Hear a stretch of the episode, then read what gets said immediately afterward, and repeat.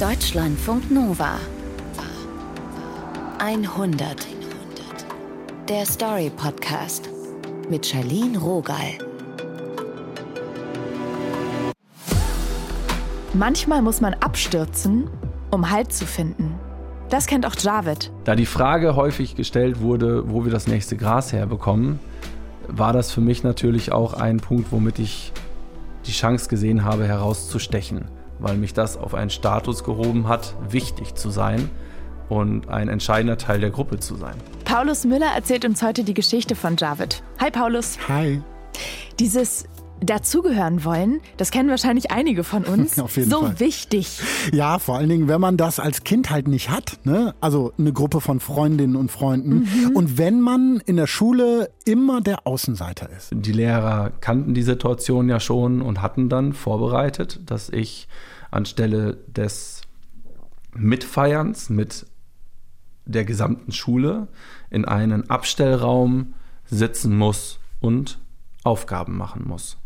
Und dann sitze ich in diesem kleinen, nicht mal sechs Quadratmeter großen Zimmer und mache meine Schulaufgaben und nehme einfach wahr, wie um mich herum alle Spaß haben und feiern. Ähm, zwei Gedanken habe ich. Erstens, das klingt ein bisschen aus der Zeit gefallen. Was ist das bitte für eine heftige Strafe? Zweitens, was hat er angestellt, dass er wo auch immer nicht mitfeiern darf? Javid hat da gar nichts angestellt und es ist auch gar keine Strafe. Er Mhm. darf Karneval nicht mitfeiern, weil seine Mutter bei den Zeugen Jehovas ist. Das ist aus dem heiteren Himmel passiert, dass sie dahin gegangen ist. Mhm. Da war er sieben. Ja, und die Zeugen Jehovas, muss man wissen, die feiern nur das Abendmahl und sonst wirklich gar nichts. Also keine Feste, keine Geburtstage, kein Weihnachten, Silvester, gar nichts von all dem. Okay, ich hatte jetzt ein ganz anderes Setting im Kopf. Er ist also Teil der Zeugen Jehovas. Ja, er muss, ne, über seine Mutter. Javid äh, muss dann wirklich auch ständig Bibelstudium machen, äh, zweimal die Woche in so einen richtig langen Gottesdienst. Aber trotzdem, obwohl er da so viel Zeit verbringt, findet er auch bei den Zeugen Jehovas irgendwie keine richtigen Freunde, weil er sich da nie richtig zugehörig fühlt.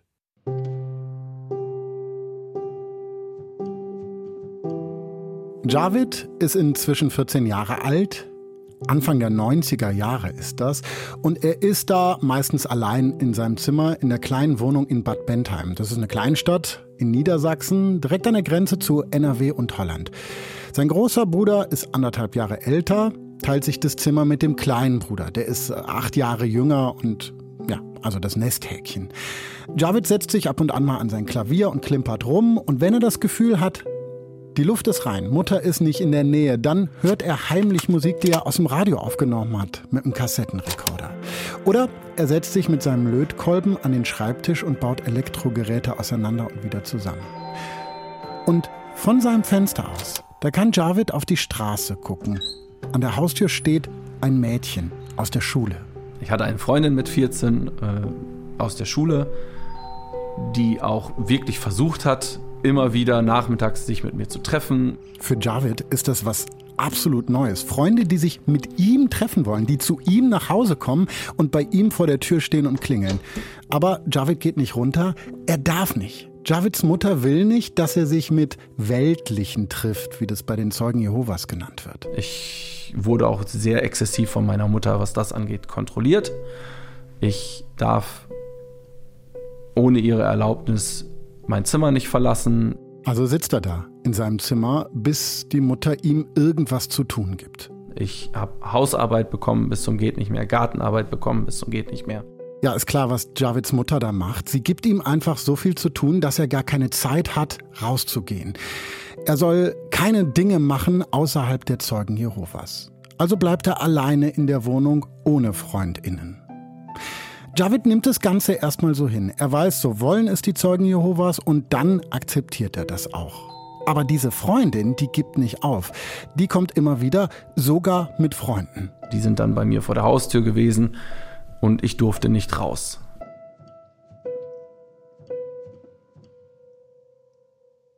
Das ist so wichtig, als Teenie dabei zu sein. Gemeinsame Erlebnisse oder einfach spontan losziehen. Das wäre für mich Horror gewesen. Richtig FOMO, also Fear of Missing Out. Und das macht ja bestimmt auch traurig. Wir haben ja jetzt von der Mutter gehört, Was ist mit Javeds Vater? Also zu der Zeit sind die beiden schon getrennt. Javeds Vater ist Geschäftsmann, arbeitet in der Textilbranche und ist wirklich ständig im Ausland mhm. unterwegs, oft wochenlang nicht da. Und das mit den Zeugen Jehovas, das hat er nicht mitgemacht, aber die Regeln der Mutter dann akzeptiert. Äh, als sie sich dann getrennt haben, ist Javeds Mutter eben mit Javid und den Brüdern in diese Wohnung in Bad Bentheim gezogen. Der Vater bleibt dann zu Hause leben, ein paar Orte weiter. Mein Vater selbst ähm, war für mich dann eher ein Bekannter, jemand, der regelmäßig kommt, wo mir natürlich bewusst war, dass es mein Vater war und er für mich auch einen ganz anderen Stellenwert hatte. Aber diese Beziehungsebene, die war nicht existent. Also, der Vater ist dann einfach komplett weg. Mhm, ja, über lange Zeiträume, wirklich Monate. Ne? Also mhm. wenn Javeds Vater mal im Land ist, dann fängt er irgendwann nach der Trennung auch an, naja, häufiger mal Geschenke zu Geburtstagen mitzubringen. Haben wir ja gehört, sowas wird eigentlich nicht gefeiert bei den Zeugen Jehovas. Oder er nimmt dann Javid und die Brüder auch mal mit zu Freunden, die sowas wie Silvester feiern. Bringt das nicht alles durcheinander? Ja, auf jeden Fall. Das löst was bei Javid aus. Ne? Mhm. Also, weil damit kommt so ein Geschmack von Freiheit bei ihm ins Leben, von Normalität.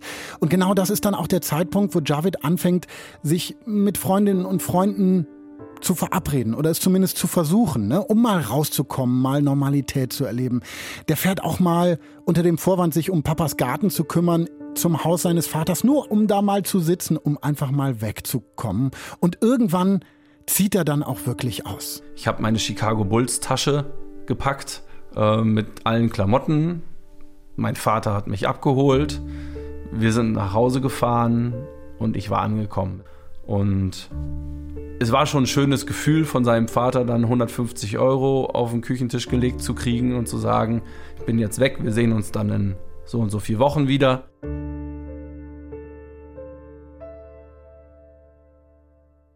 Also Javid und sein Bruder, zwei Jungs auf sich allein gestellt in einem echt großen Haus mit Garten am Rande einer Kleinstadt. Und dann versorgen sie sich da auch selber, ne? Müssen selber einkaufen, den Haushalt machen, sich um Garten kümmern und und und. Also die beiden feiern sich ja dafür, das gönne ich denen auch. Und gleichzeitig denke ich, sind das nicht noch Kinder, also gerade Teenies? Läuft das?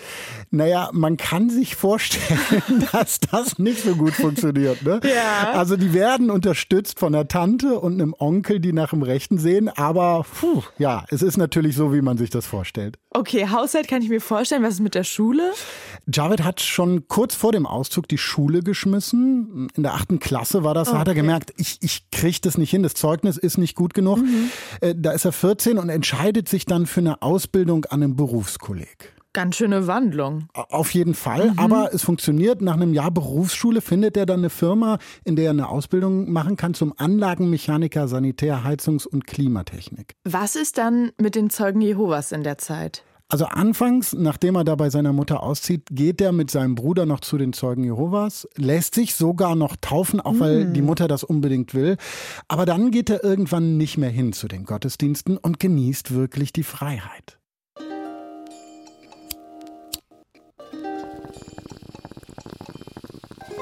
Über ein Jugendtreff bekommt Javid Kontakt zu Leuten, die ihn naja, so faszinieren. Das ist eine irgendwie coole Clique, die kifft, Musik macht, sich ab und an in Holland, das ist ja direkt hinter der Grenze, mit Gras versorgt und Javid macht dann auch mit. Und ein älterer Typ, den Javid schon lange kennt, der bietet ihm günstig größere Mengen Gras an. Da die Frage häufig gestellt wurde, wo wir das nächste Gras herbekommen, war das für mich natürlich auch ein Punkt, womit ich die Chance gesehen habe, herauszustechen. Also klar, Javid nimmt das Angebot an und er hat jetzt Gras, er hat ein Haus, in dem die Truppe ungestört abhängen kann. Äh, Javids Bruder, der weiter bei den Zeugen Jehovas ist, ist in der Zwischenzeit ausgezogen. Also sie sind da ganz alleine und das heißt natürlich noch weniger Kontrolle für Javid. Hat sich dann auch in der Art und Weise meines Lebensstils gekennzeichnet. Tja, und mit dem vielen Gras wird Javid ganz schnell der Mittelpunkt der Gruppe. Sie hängen da bei ihm im Haus ab, kiffen, machen Musik und immer wieder kommt jemand vorbei, um Gras zu kaufen. Und um den eigenen Konsum dann zu finanzieren, fängt Javid an, dann auch außerhalb der Gruppe mal Gras zu verticken. Und obwohl er eigentlich genug Geld hat, da vom Dealen, von der Ausbildung und ja auch von seinem Vater, fängt er gleichzeitig auch noch zu klauen an. Mir hat es einen Kick gegeben, diese Herausforderung zu bewältigen, an einem Kassier oder einer Security etwas vorbeizuschmuggeln. Ja, auch wenn es nur sowas Läppsches ist wie das Sandwich vom Supermarkt für das Frühstück auf der Baustelle. Und Javid will in der Phase gar nichts mehr hören von Gott, von der Bibel, von den Zeugen Jehovas. Er will Spaß haben.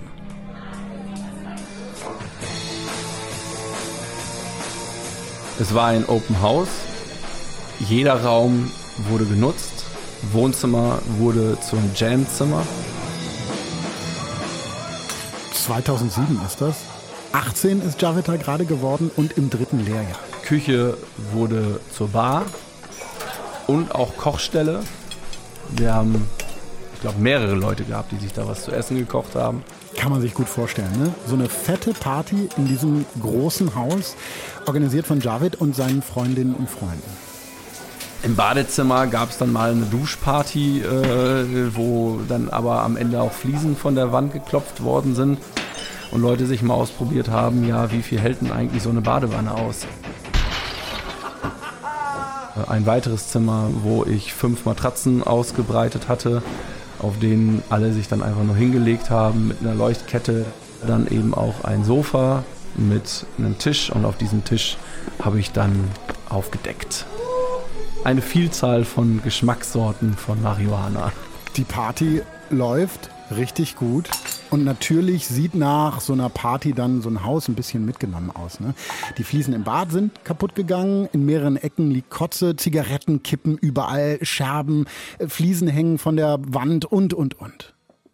Der Grund, warum wir nach der ersten Party eine zweite Party gemacht haben, war, dass wir uns entscheiden mussten, räumen wir jetzt auf oder machen wir einfach weiter. Auf der ersten Party waren ungefähr 80 Prozent der Leute, die da waren, mir bekannt. Auf der zweiten Party waren es vielleicht noch 30. 150 Menschen, schätzt Javid, sind da unterwegs bei der zweiten Party. Da sind auch welche dabei, von denen er weiß, die nehmen harte Drogen. Und das heißt, es wird gekokst. Die Party, die ist komplett hemmungslos. Der Moment, an dem ein Sessel aus dem Fenster geflogen ist und ohne dass wir bis heute jemals erfahren haben, wessen Blut es ist, Blut an der Treppenwand klebte, war der, in dem ich für mich gemerkt habe, jetzt habe ich keine Kontrolle mehr.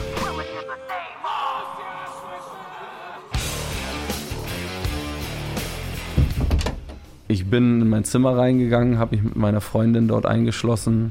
Ähm, zwei meiner Freunde sind noch dazugestoßen und wir haben einfach nur noch den Abend überleben wollen. Irgendwo am Anfang habe ich noch gedacht, legendäre Party und jetzt nur noch, wie sieht es da aus? Ja, nach diesem zweiten Partywochenende, kannst du dir ja vorstellen, ne? Das Haus war Zerstörung. Ja, komplett runtergerockt, ja. wirklicher Sanierungsfall. Also oh. die Böden komplett versaut, einfach schwarze Schicht drauf. Im Aquarium schwimmen tote Fische und leere Flaschen. Der Garten stinkt wie, keine Ahnung, äh, hinterm Bahnhof. Oh. Das Badezimmer ist nicht nur ein paar Fliesen sind darunter, sondern es ist komplett zerstört. Die Tapeten voller Flecken, Teppiche versaut, Möbel kaputt.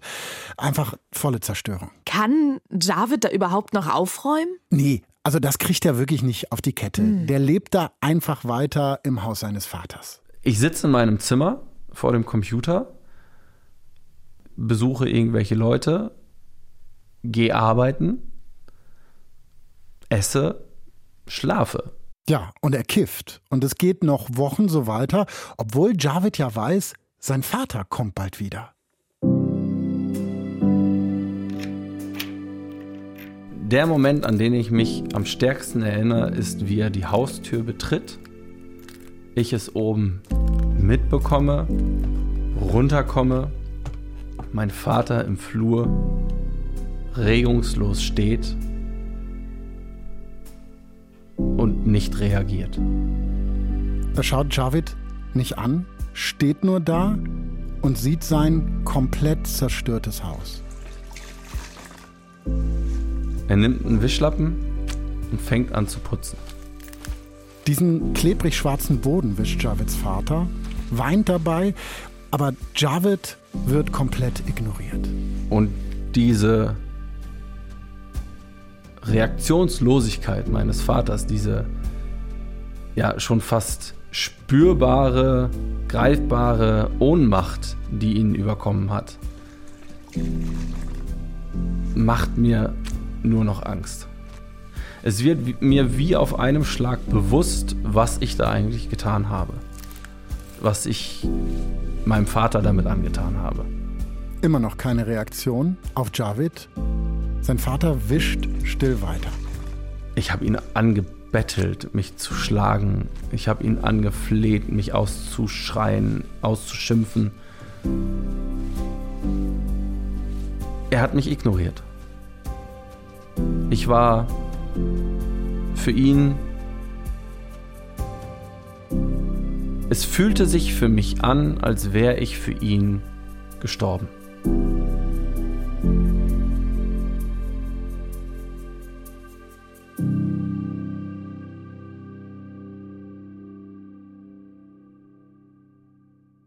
Da scheint sehr viel kaputt gegangen zu sein zwischen den beiden in diesem Moment. Mhm.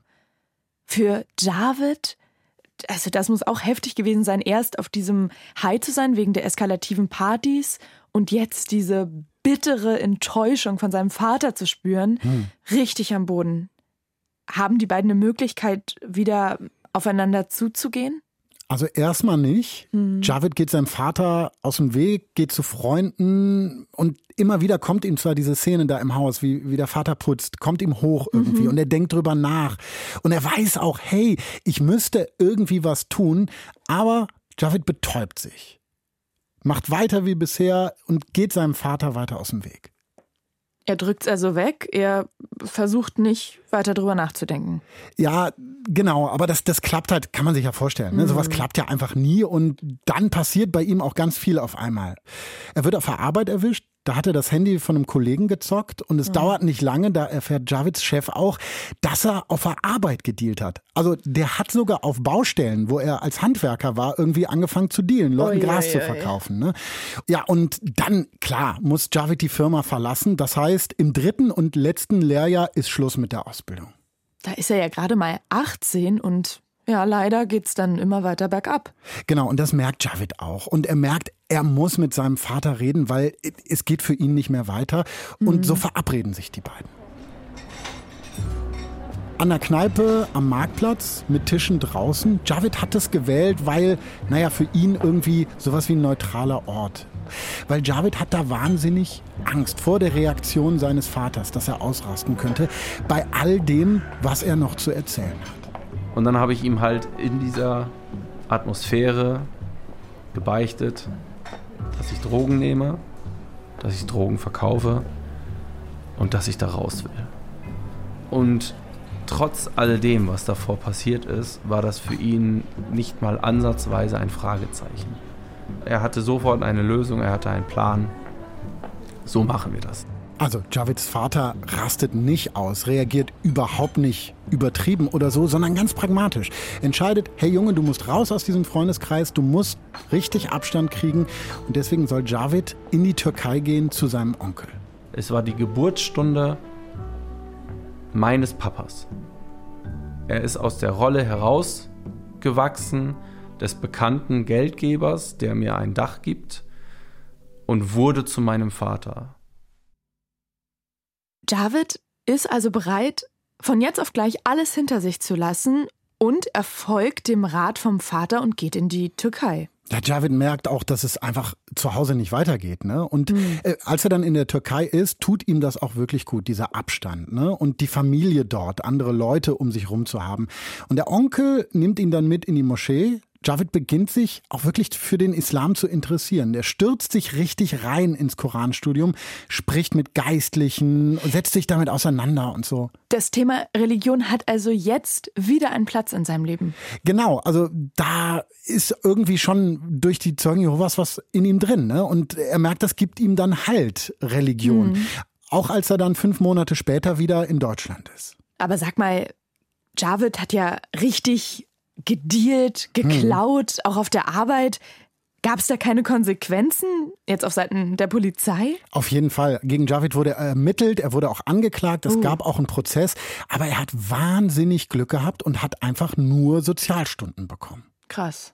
Und seine Clique, hat er mit der noch was zu tun, als er dann wieder zurück in Deutschland ist? Nee, das schafft er wirklich, hat den Kontakt abgebrochen und bleibt auch dabei. Das muss man erstmal durchziehen. Was gibt ihm jetzt halt? Also er hat sich ja mit dem Islam beschäftigt und mhm. das macht er auch weiter. Dann merkt er aber, die Rolle von Jesus im Koran, die stört ihn. Jesus ist für ihn mehr als ein Prophet und so wendet er sich wieder der Bibel zu und ihm wird klar, ich bin Christ. Also ich bin kein Zeuge Jehovas, aber ich bin Christ. Und dann merkt er auch, hey, so alleine mit der Bibel da zu sitzen, die zu lesen, das reicht mir nicht. Ich brauche Anschluss eigentlich wieder wie am Anfang, also in der Jugend, irgendwo dazugehören. Genau, das ist ein großer Punkt einfach weiterhin mhm. für Javid. Und er wendet sich dann freikirchlichen Gruppen in seiner Heimat zu. Ein Pastor zum Beispiel kennt er schon länger, ist der Vater eines Freundes. Und Javid fängt dann an, zu Gottesdiensten zu gehen, nimmt an so Gemeindeaktivitäten teil und auch an Ausflügen. Wir waren auf einer Worship Night in Holland das sind riesige Veranstaltungen. Da gibt es tagsüber so Workshops, bei denen Interessierte an den Glauben herangeführt werden. Und abends gibt es bei so einer Veranstaltung immer ein Popkonzert mit christlicher Musik. Ja, fast sowas wie ein Popgottesdienst. Das ist dann der Höhepunkt. Und an dem Abend spielt eine Band auch Songs von Misty Edwards. Das ist ja, der Star in der Szene. Ich war ja immer schon jemand, der sehr musikaffin war. Ich habe seit kleines Kind Klavier gespielt. Wir haben auch in der Drogenzeit gejammt. Also Musik war immer ein Punkt, der mich berührt hat. Und diese Songs sind sowas wie gesungene Gebete. Also alle singen gemeinsam, beten zusammen, nehmen sich dabei auch mal an die Hand oder in den Arm. Gemeinsam Gott erleben. Das ist das Ziel von so einer Veranstaltung. Und Javid genießt diese Atmosphäre mit den anderen, zieht sich aber in sich selbst zurück. Es war gar nicht unbedingt jetzt dieser Gottesdienst, sondern es waren auch nicht die Lieder, sondern es war der Moment, in dem ich einfach mit mir alleine war und mitgesungen habe, vertieft mit geschlossenen Augen in mich selbst, wo mir einfach bewusst geworden ist, dass ich diesen Schritt geschafft habe von einem zerstörten Leben einem nur existieren zu einem Sinn. Ich wusste wieder, was ich will. Ich wollte ein guter Mensch werden, ein Mensch, der sich um andere Menschen bemüht und kümmert, ein Mensch, der Verantwortung übernimmt Und das macht er dann auch. Jared engagiert sich in der Gemeinde, übernimmt da Verantwortung. Zum Beispiel leitet er Jugendgruppen, organisiert Veranstaltungen. Er darf dann sogar auch predigen. Und in der Gemeinde lernt er dann natürlich auch Leute, sogar Freunde kennen. Zum Beispiel die Tochter des Pastors, Valentina. Zu der entwickelt er so eine richtig intensive Freundschaft. Die beiden diskutieren über ihren Glauben, führen so richtig tiefschürfende Gespräche über Anschauungen, über ihre Gefühle und streiten sich auch mal richtig herzlich. Und dann merken die beiden nach zwei Jahren, da ist ja mehr. Nur ist es so, ne, viel mehr als Händchen halten und küssen, das ist in so einer Gemeinde nicht drin. Das verbieten die religiösen Regeln. Da gibt es keinen Sex vor der Ehe und deswegen heiraten sie schnell. Intensiv kennengelernt hatten sie sich ja schon. Das heißt, wir haben auch unsere Streits und alles schon in der Freundschaft durchgelebt. Und es fühlte sich nicht so an, als wenn es jetzt noch nötig wäre, eine längere Beziehung zu führen. 22 ist Javed da und dann passiert wahnsinnig viel in seinem Leben. Er holt die Ausbildung nach, bekommt drei Kinder, macht eine Coaching-Ausbildung, die von der Gemeinde finanziert wird. Da soll er Gemeindemitgliedern helfen, mit denen reden und so weiter und so fort. Dann zieht die ganze Familie nach Bayern. Javid steigt wahnsinnig schnell beruflich auf, macht Kundendienst, dann sogar seinen Meister. In Bayern, da schließen sie sich wieder einer freien Gemeinde an, die ein bisschen weniger konservativ ist. Und auch da macht Javid dieses Coaching. Ne? Da melden sich Menschen aus der Gemeinde mit ihren Problemen und er spricht mit ihnen drüber. Zum Beispiel ein Paar, das zusammen ist, aber nicht verheiratet. Und das sieht man in der Gemeinde nicht gerne. Ne? Und deswegen gibt es ordentlich Druck auf das Paar. Die sollen mal endlich heiraten, wenn sie schon zusammen sind. Die beiden wenden sich an Javid. Javid sitzt mit dem Mann des Paares und einer weiteren Person aus der Gemeinde in einem Café. Lockere Atmosphäre und der Mann wendet sich an Javid und fragt, hey, hilf uns doch mal, was sollen wir tun? Was ist hier richtig? Und dann frage ich, wessen Meinung ist euch wichtig? Meine Meinung, die von euch selbst gebildete Meinung, die Meinung einer Kirche oder die Meinung Gottes? Tja, aber die Frage ist, was denkt Gott? Ist es das, was der Pastor da so sagt? Ne? Javid hat da Zweifel. So, und dann fordere ich einfach heraus und sage, dann frag nicht mich, dann frag nicht die Gemeinde, sondern geh in dich selbst und frag dich selber, was du glaubst, wie Gott über diese Situation nachdenkt. Javid merkt da, dass er auch gar keine feste Meinung hat.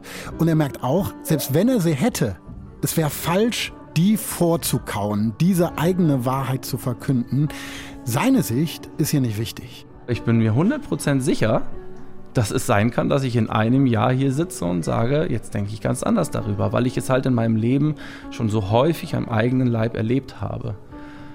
Und das hat in mir die Fähigkeit abgetötet, Menschen eine Erkenntnis vorzukauen und ihnen zu sagen, so ist es richtig. Über das alles, was er den beiden da so rät, fängt Javid an, über sein eigenes Leben nachzudenken. Zu Beginn war es für mich wirklich beruhigend, aufgefangen zu werden in einer kirchlichen Struktur. Er merkt, wie sehr die Kirche sein Leben, sein Denken auch kontrolliert. Aber genauso wie ich mich von der Erkenntnis her weiterentwickelt habe, habe ich mich auch als Persönlichkeit und als Mensch weiterentwickelt. Er merkt auch, dass er keine Gemeinde braucht als Halt, weder für sich als Person noch für seinen Glauben. Er braucht keinen Freundeskreis, in dessen Mittelpunkt er steht als Selbstbestätigung. Es war mir nicht mehr wichtig, Teil von etwas zu sein und sich nur zu verbiegen oder schlechte Dinge zu tun oder auch gute Dinge zu tun, nur um Menschen zu gefallen.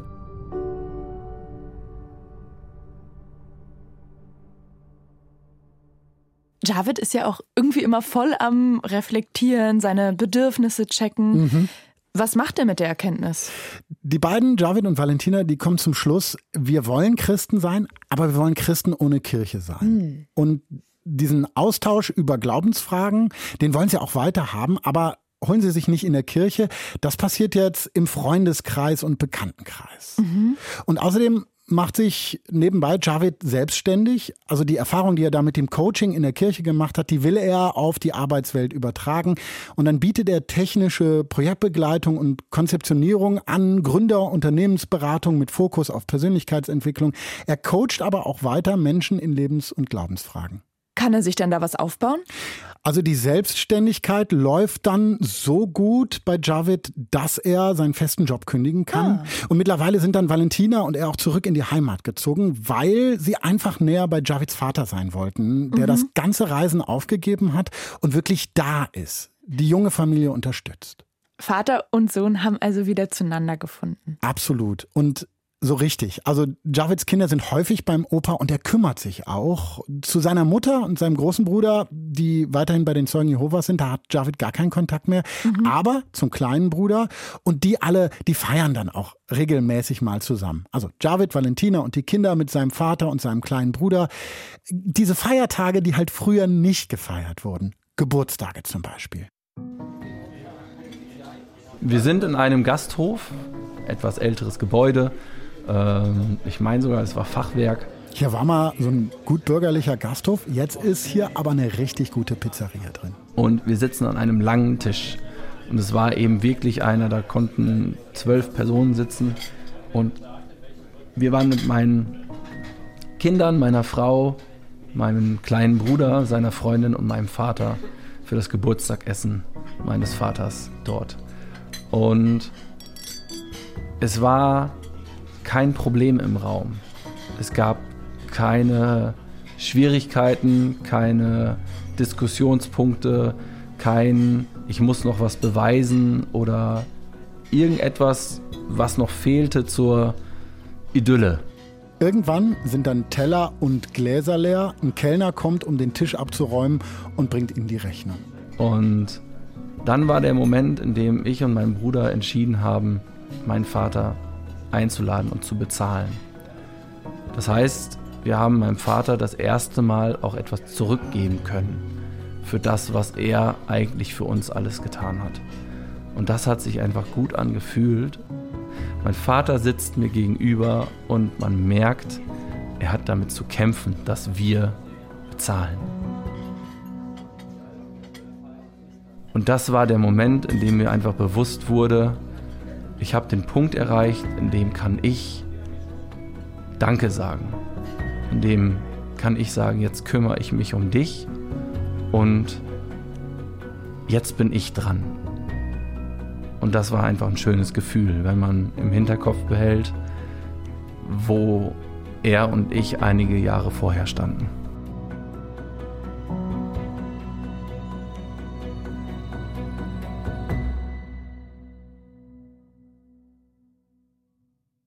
Da waren die beiden wirklich bereit, sich gegenseitig nochmal volle Kanne Vertrauen zu schenken ja. und nach vorne zu gucken.